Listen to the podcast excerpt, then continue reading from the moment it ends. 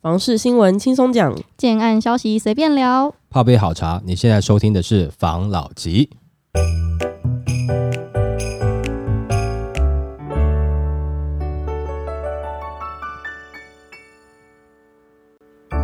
关心你的房事幸福，我是防老集。我是大院子。我是吴同浩，在今天的这个我们大家新闻开始前呢，我想要就是我看到一个很有趣的议题，我想跟大家讨论一下。好，我先问你们哦、就是对于现在啊，不是市场的房市整个情况吗？对，你们对于房价是持续看涨呢，还是趋于保守呢？就是它可能有下修的可能。先问老吉好了，你是什么什么？我一定是因为房市有涨有跌嘛，嗯所以我现在当然是趋于保守，它不会永远涨啊，嗯，不会啦。好对，好，那梧桐号呢？他看起来就是没有要下，很涨哎、我跟你讲，嗯这个东西呢，我们听这个你们这两个的回答，我们听到一个很大很大的一个差异嘛。对，同时，我们也听出一件事，什么事就？是你真的老了。为什么？你知道为什么吗？哎，因为呃，就是有人有做针对就是购物意愿这件事情做一个调查，嗯，他说未满三十岁的人，他看涨房价的比例最高六十四趴。嗯，然后三十岁到三十四岁的人，他看涨的比例差不多在五十二趴；嗯，三十五到四十四岁的人剩下四十四趴，嗯，然后四十五到四十九岁的人剩三十九趴，嗯，六十岁以上的人剩二十八趴嗯。原因是因为呢，因为现在年轻的族群，也嗯就是可能八至八年级生嗯，的这一群人，嗯，他可能还没有看过房市的修正，还没有经历过那个时期哦啊。哦，对哦，对，所以嗯加上他们购物的状态可能偏刚性需求，因为都是对要成家的那一群人，嗯所以他们会越看房价，觉得它越来越贵，越来越贵，嗯对于房价看涨的比例就会最高。嗯但是年纪大的人呢，嗯因为他经历过房市的这个景气循环起起伏伏，就是你每次在说的用经验去判断嘛，嗯，知道房价会起起涨涨涨涨落落，对，也加上年纪大，对于风险的承担能力有限，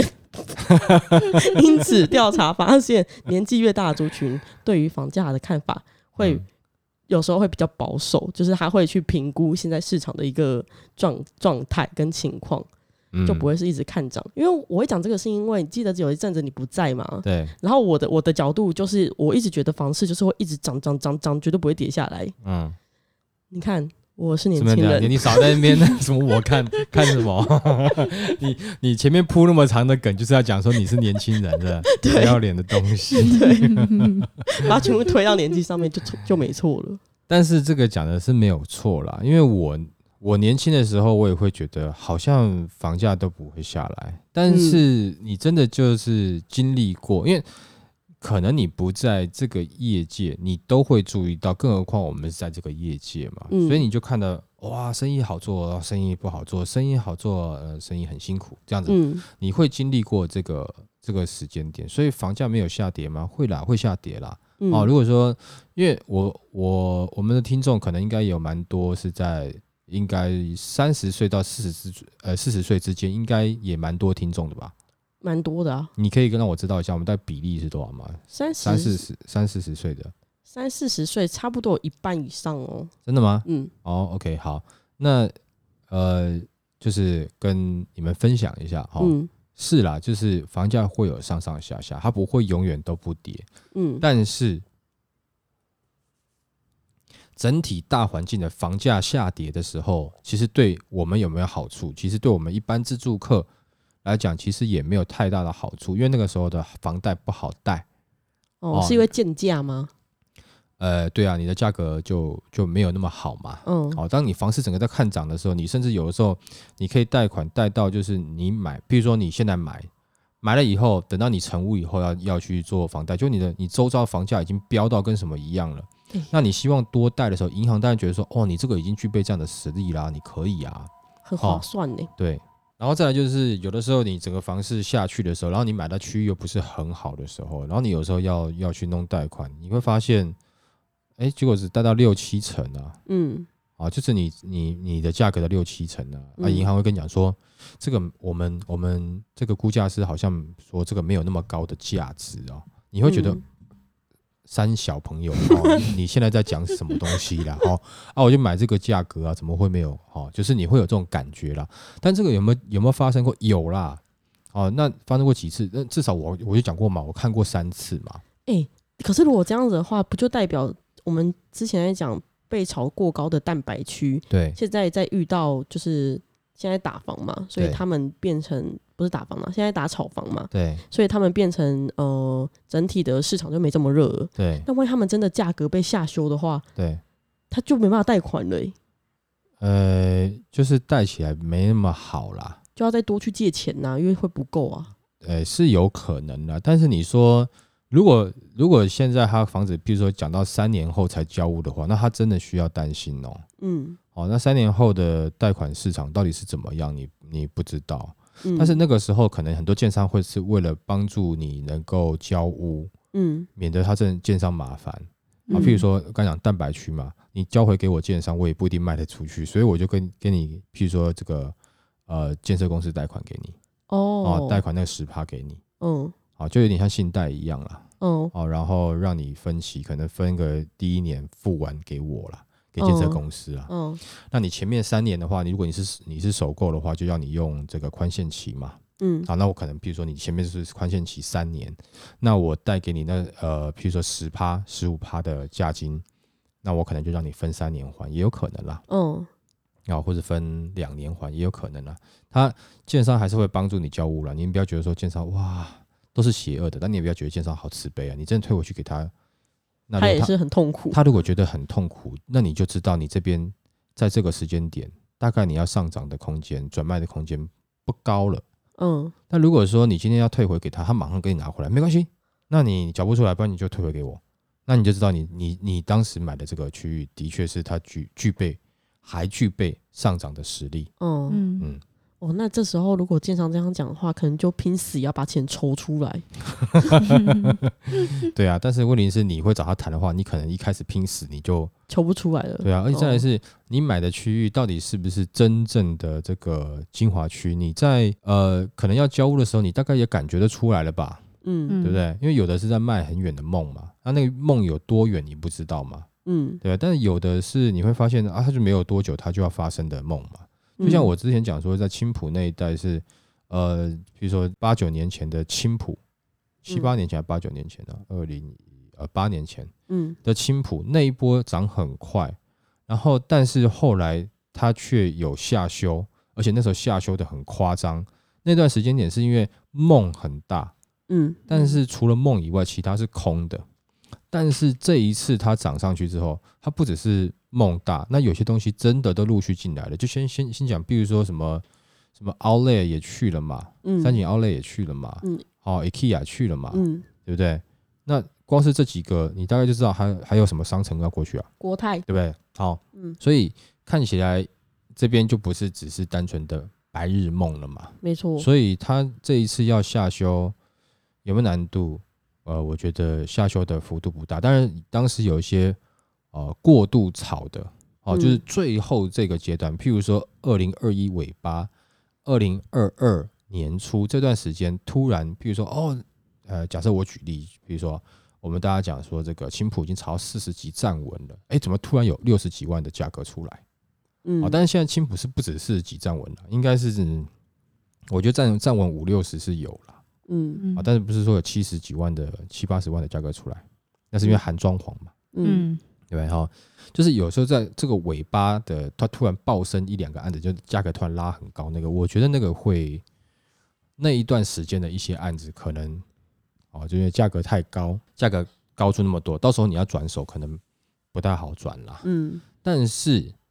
你可以持有，持有到一段时间是当它价格超过你的时候，因为你知道那个区域会涨，嗯对，那你就会有信心嘛。那我没关系，我再多付两年啊，那之后我要卖再说啊。嗯啊，就是你以如果说你的投资都是以中长期来看，大致上，呃，你在做房地产要亏不会是很难，呃，不会是很容易的事情啦。嗯嗯哦，就是你要赚到钱不会是难事啦。嗯好，当然如果说你一次持有多间的话，那你就要去想想看你的杠杆是不是盯得过啦。嗯但是如果说你是买一间，那你知道那个是呃未来的精华区，它未来会发展起来。其实我觉得你买那一间放在那边，你也不用想那么多了啦。什么时候而已啦，你只要够付嘛。你说至少十年内有够付，那大致上都没有问题啦。嗯，嗯好，，但是你不要买一个荒山野岭，你看哇好，大概十年没问题，是啊，但是这边发展起来要等五十年呢、 哦，那就是有点远了啦，对不对？嗯嗯嗯没错，好来下一则，下一则我还在讲八年级买房好难，台中这一区有机会。那营建跟土地就成本双涨，那二字头在二字头的房价在台中市场已经越来越少了。但北屯时期从化区在这波涨升中，因十年内新古屋仍有机会找到单价二字头、总价九百万左右的二房副车位的物件。再加上临近七四快速道路、松竹跟太原匝道交通优势，吸引不少预算有限的八年级首购族据当地的房仲业者就是观察，甚至有超过一半以上都是即将成家或是新婚的年轻族群在当地买房 的。啊，那石岐那边有分成石岐南南侧、北侧嘛？嗯，哦，那边的从化区。那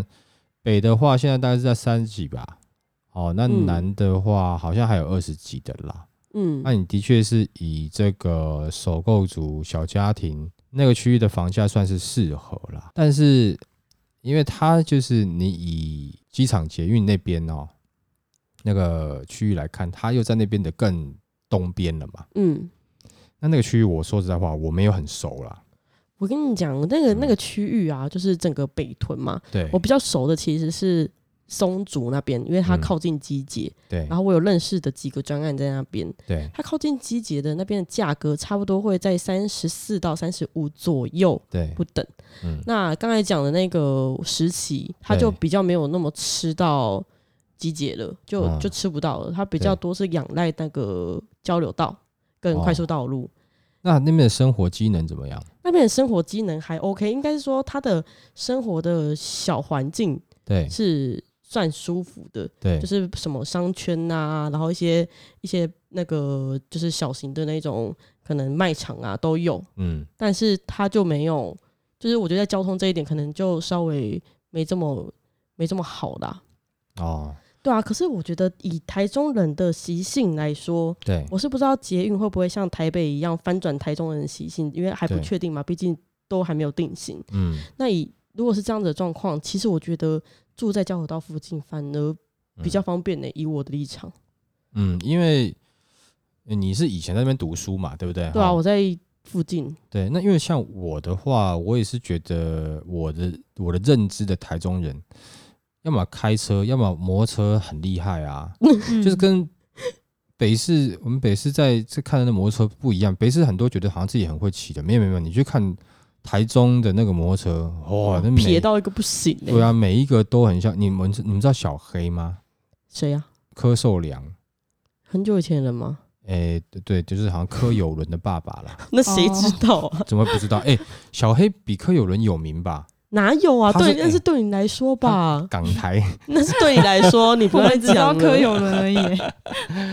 好吧，他爸以前是一个很厉害的一个特技机车的演员选选、嗯那个那个演员啦。都在台湾大道上面练车吗？他反正没有啦，他有就是为了拍片嘛，飞越很多地方，好像还有哦飞越长城还是什么的。他是知名人士、哎而且那时候他跟很多香港的很多明星都很熟啊。你说现在看到刘德华算一线吗？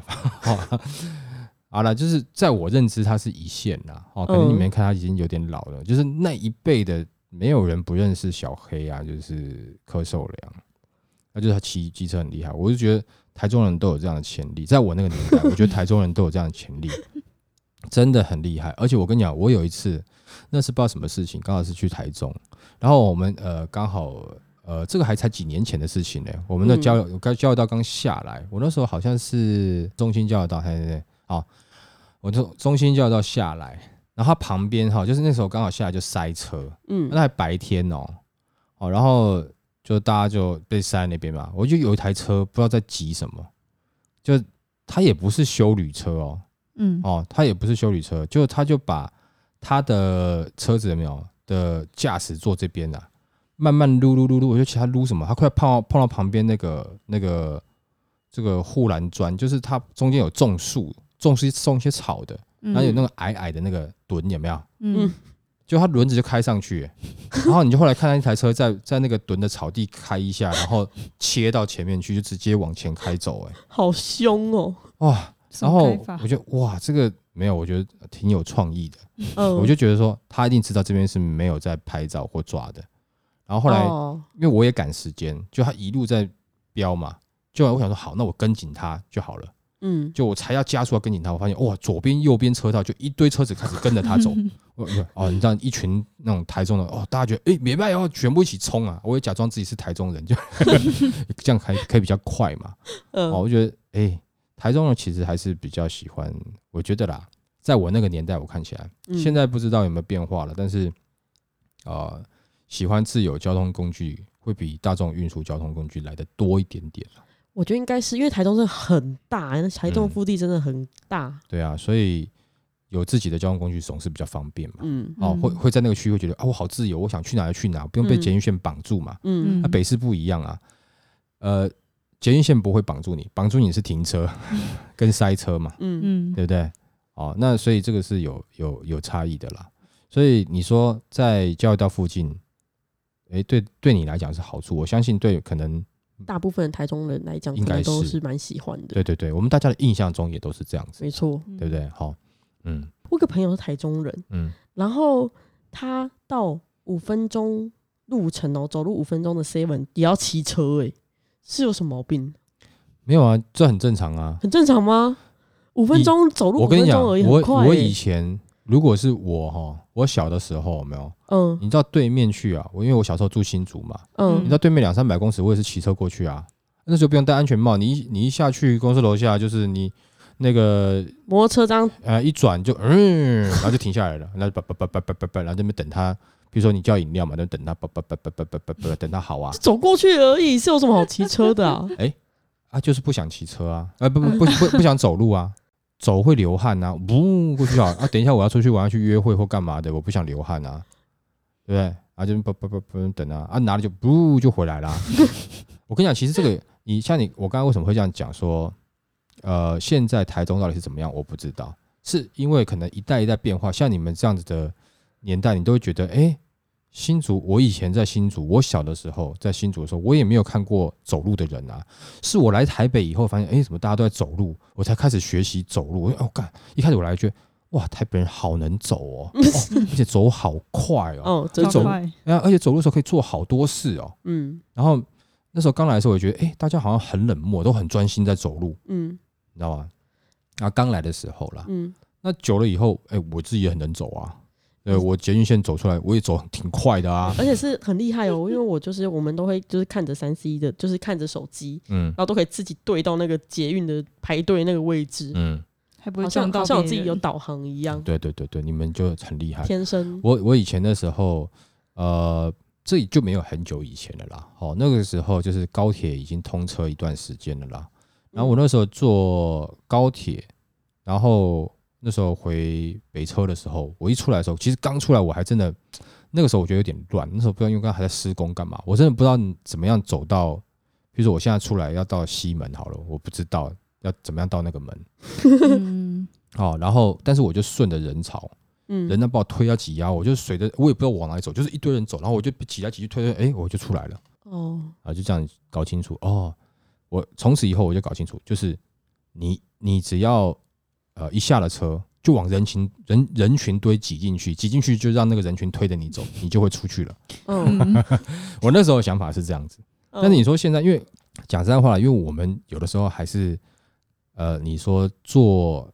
呃大众运输跟开车，我们还是开车比较多啦。 嗯嗯，所以说里面的到底怎么样，我们也没办法说到很理解啦。反正每一次也是被人群推来推去，哦，是刚好真的有时候哎、不方便开车或是干嘛的时候，我们才会去才会去做，不然就是路线图看得懂啊，但是里面的结构因为没有常去，你也不会很熟啊。所以大部分时间我就是要看一有群人，我就一群往那群人一起靠过去。哦、嗯啊，走出来的时候，如果说走出来刚好是公车站，好，那就是坐公车好了。走出来刚好是计程车的，那我就坐计程车，就是有时候随缘的一种感觉，这样嗯，哦， 对，哎嗯接下来我想分享一个新闻，我觉得对这新闻蛮蛮离谱的，嗯可是我不知道是不是我自己太八股，嗯就是在讲一个国小的五年级，他考社会，就是小时候小时候不是要考试吗？他在嗯社会的题的题目，他的社会题题目写小花一个月收入三万元，小陈一个月收入两万六千元，两个人准备结婚了。如果结婚了，每个月开销要怎么分配比较合理？第大那个一，两人的薪水可以付房贷，所以先买房子。二，因为加起来的钱比较多，所以原本只骑机车，结婚后就改为开汽车。嗯三，不生孩子就不必再多花钱。四，为了可能要买房子或生孩子，尽量节省节省不必要的开销。然后答案是选四嘛？可是这东西你不觉得很怎么会这么现实的答东案西？是谁选四啊？哎、正他老师的正确答案是四，为什么是四？四是什么？四是就是为了可能买房子或生孩子，对要要尽量节省不必要的开销，就是废话啦。请问一下，这个这个东西哪里有标准答案啊？对 啊，就是很奇怪啊，就是你先买房，先买车，对，其实都没什么关系啊，就看你嗯财产财务怎么分配嘛。对，但是这个东西出现在小朋友的题目里，我觉得超奇怪的欸、这个很奇怪啊，这为什么对啊会是四？为什么是先存钱准备生小孩？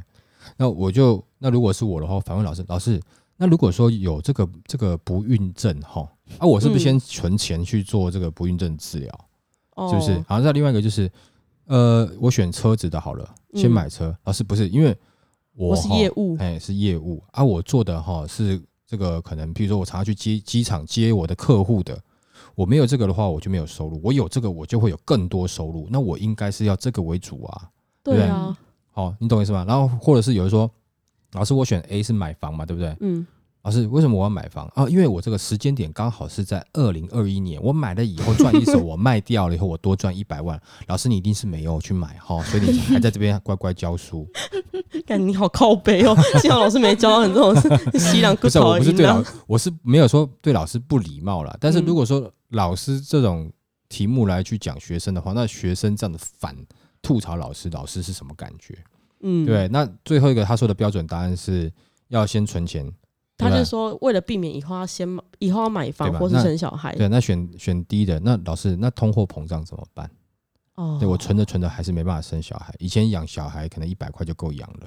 对不对？但嗯未来可能要三百块才够、嗯哦，那我怎么办？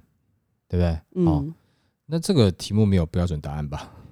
哎你这么说好像也是哦吼，对啊，而且这个题目也反映到现在的社会上面是每个人有不同的考量，嗯，就像是人家讲说，那我们现在是不是一定要买房？嗯，不一定。哦，或是说没错，假设刚刚讲的，譬如说那两个人加起来五万多块了，你这时候是不是要买房？不一定。嗯啊、但是买房是一个选项，但是是不是对你最好的选项不一定，嗯，不是只有一个是好的。嗯嗯，那如果说现在的这个，我觉得像刚刚那个题目啊，嗯反而应该是选 A、B、C、D，老师都应该给对。然后呢，老师应该听听每个学生，你为什么选 A 啊？你为什么选 B 啊？听听看学生他们去表达他自己他的看法，哦，然后给大家做一个互动性的交流。诶，不错，原来有人这样想哦，对不对？那这样子的话，我们的教育才不会是完全都是填充式的死教板板育。的对啊，嗯对啊，对啊。那你全部都训练一一整套机器人，那你就是生什么小孩，生 AI 就好了，想法全部都一 样，对不对？哎、你是很适合当老师哎、虽然你刚才在骂老师， 但是你好像有讲出一个这道题最好的一个解答了。因为是啊，不要把自己不要把想要的价值观强加在别人身上，不是你认为什么是对的，是什么才是没有，对的。我觉得这个是一个题目，但这个题目的标准答案是关系到你选了什么，为什么。老师想听听看，同学们想听听看。哦哦，原来在你的立场、你的观点上面，你会选择这样做的原因是因为什么？让其他的同学也更能够知道其他每个不同同学在看一件事情的观点呐、你最好再多一个其他嘞，对不对哦、哎呀让他可以自己写。对啊，其他就可能就写说，呃，我们还暂时是各自存各自的钱，因为我不知道什么时候跟他分手，啊靠靠背靠 背，对之类的哈，或者说，哦，我只会跟他讲说，哈，我只有一万五，我没有跟他讲说我有三万，因为我一另外一万五还要养我外面的女朋友。 我的意思是说，你会看到更多不同的面嘛。啊我跟你讲，你不适合当老 师。我要收回我刚刚的话， 这边乱讲。那也就是因为有不同的观点、不同的看法，会刺激你更进一步。嗯对不对？就是说，哎，更了解，不会说，呃，你今天可能读了书出来以后，你所有对于某呃每件事情都只有标准答案嗯，嗯，哦。那只有标准答案其实是很难做事情的啦，对不对？哦哦，那你买房子，我一定要买房子，你没有一定要啊。好，那假设你一定要买房子，那你一定要买哪里吗？对不对？嗯，嗯，那你一定要买哪个区域？那这个区域有的人是轻松买，有的人是拿命拼了买。嗯，请问你一定有必要拿命拼了去买那个区域的房子吗？也不一定，有很多的选择。嗯，大家都喜欢哪个区块，因为哪个区块会涨，对。但你偏偏不喜欢，你买的区域也许真的就是蛋白的蛋白的蛋壳，嗯可是你在那个区域，只要你没有一开始被人家炒作贵到太多，你觉得我买的轻松，我剩下的钱，不好意思，你们去买房子，你们觉得是投资，你们觉得你不知道我每个月前有一有一部分我在投资 SpaceX 呢，然后你们你们在炒房价，嗯我在炒火星地产，拍谁哈？是不是？它有固定，那最后到底，譬如说，他要传交给下一代，房子交给下一代比较赚吗？还是 SpaceX？谁知道？不一定嘛。嗯你精华地段你也可能也涨了，啊可是我的股票搞不好也涨了。啊哎、我我这一段很像是，呃，房地产那个 cross 嗯，育儿，哎、欸我觉得还不错哎、嗯如果听众有喜欢听这种主题，我们可以多讲讲讲讲这种主题，还育育儿嘛，就是一些观念的分享啊。哦，我怕会教坏小孩子啊。 但是如果说跟父母建议的话，我的确跟父母讲，就是不要给小朋友太多标准答案。嗯，因为我以前的的老一代，嗯他们可以靠着标准答案过完一辈子，我们这一代就可以靠标准答案过大部分时间。你们这一代也许可以靠标准答案过一半，但是你的下一代靠标准答案很难过一辈子，未来的变化很难，哦，它一定是有多重答案、多重变化的，这是我的嗯想法啦。嗯哦，对，那我又不是教育专家，讲这个也没什么人要听啦， 对不对？好，但是你们参考看看啦，就是哎、也许真的跟我讲的一样哦，哈、对不对？好、欸真的有时候很震惊，有时候很不震惊呢、很讨厌。哎呀就是这样子啦，好不好？好啊那那我们今天就分享到这边喽，好哦，好，谢谢大家收听这一集的防老奇。拜拜。